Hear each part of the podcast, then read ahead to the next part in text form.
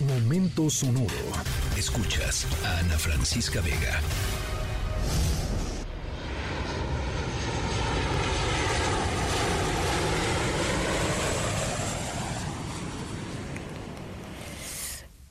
Ah, caray, con la historia sonora de hoy.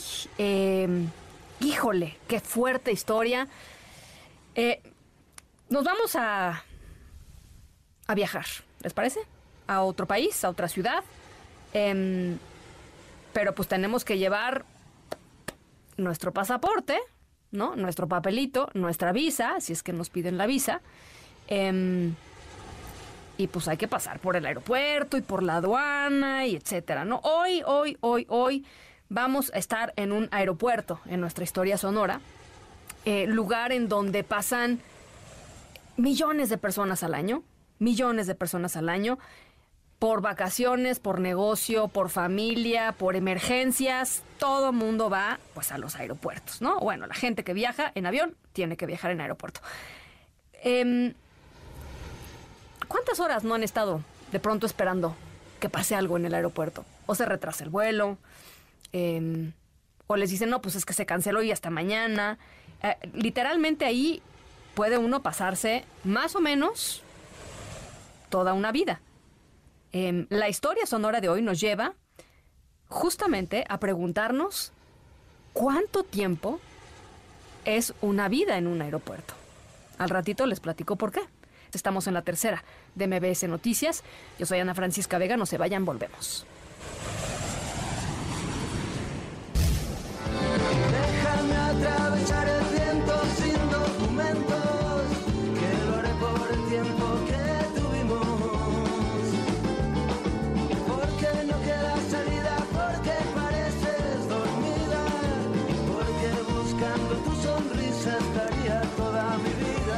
Bueno, ¿cuánta gente no viaja? Esto, ¿no? Sin documentos. Muchísimos. Millones de personas todos los años migran sin documentos. Em, esta rola de los Rodríguez, los argentinísimos Rodríguez, habla justamente de eso, ¿no? Este, y, de hecho, a ver, es su propia historia, porque uno de ellos, uno de los Rodríguez, nacido en Puerto Rico, llegó a Madrid, vivió sin papeles en Madrid, ocho años estuvo en Europa sin un solo papel que lo identificara, ¿no? En la oscuridad, en la tiniebla, digamos, eh, migratoria. Y nuestra historia sonora de hoy tiene que ver con esto, con un aeropuerto y con estar sin documentos. Em, ¿Cuánto tiempo? Esa es la cosa, ¿no? Porque normalmente uno lo, re- retachan, ¿no? Llega sin documentos y ahora sí que vuelta en U. Lo suben al siguiente avión y directo para su país. Este no fue el caso de nuestra historia sonora de hoy. Es impresionante lo que pasó. Yo soy Ana Francisca Vega, no se vayan, volvemos.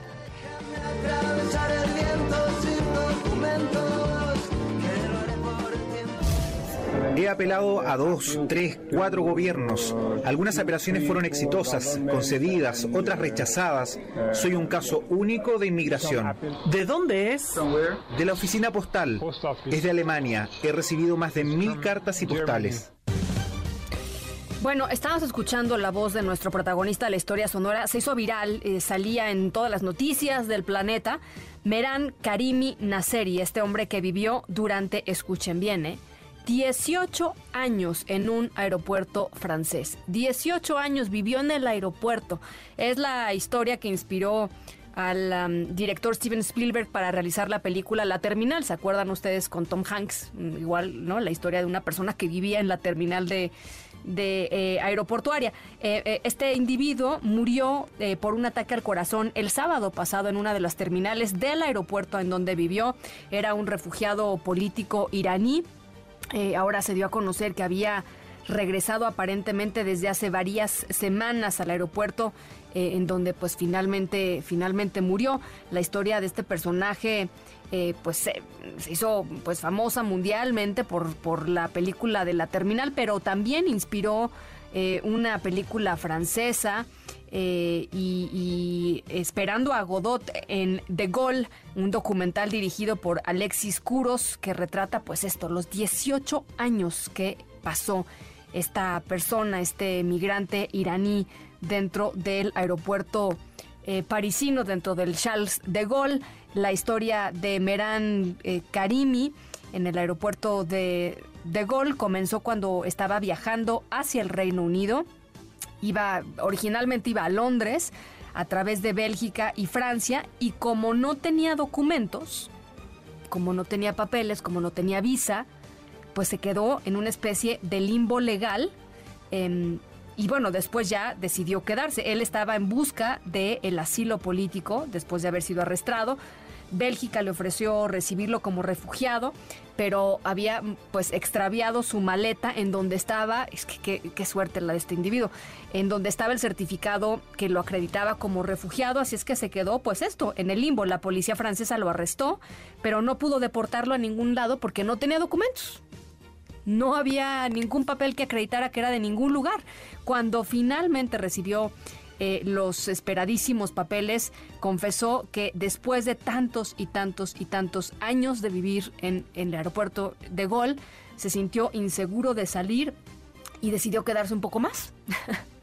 es, es, increíble. La rutina, tenía toda una rutina este personaje, diario escribía, eh, platicaba con los pasajeros, leía revistas del aeropuerto, se bañaba en las instalaciones del personal, dormía en un banquito, pues en un banco de, plástico, se hizo amigo, por supuesto, de, pues, toda la gente ahí en el aeropuerto.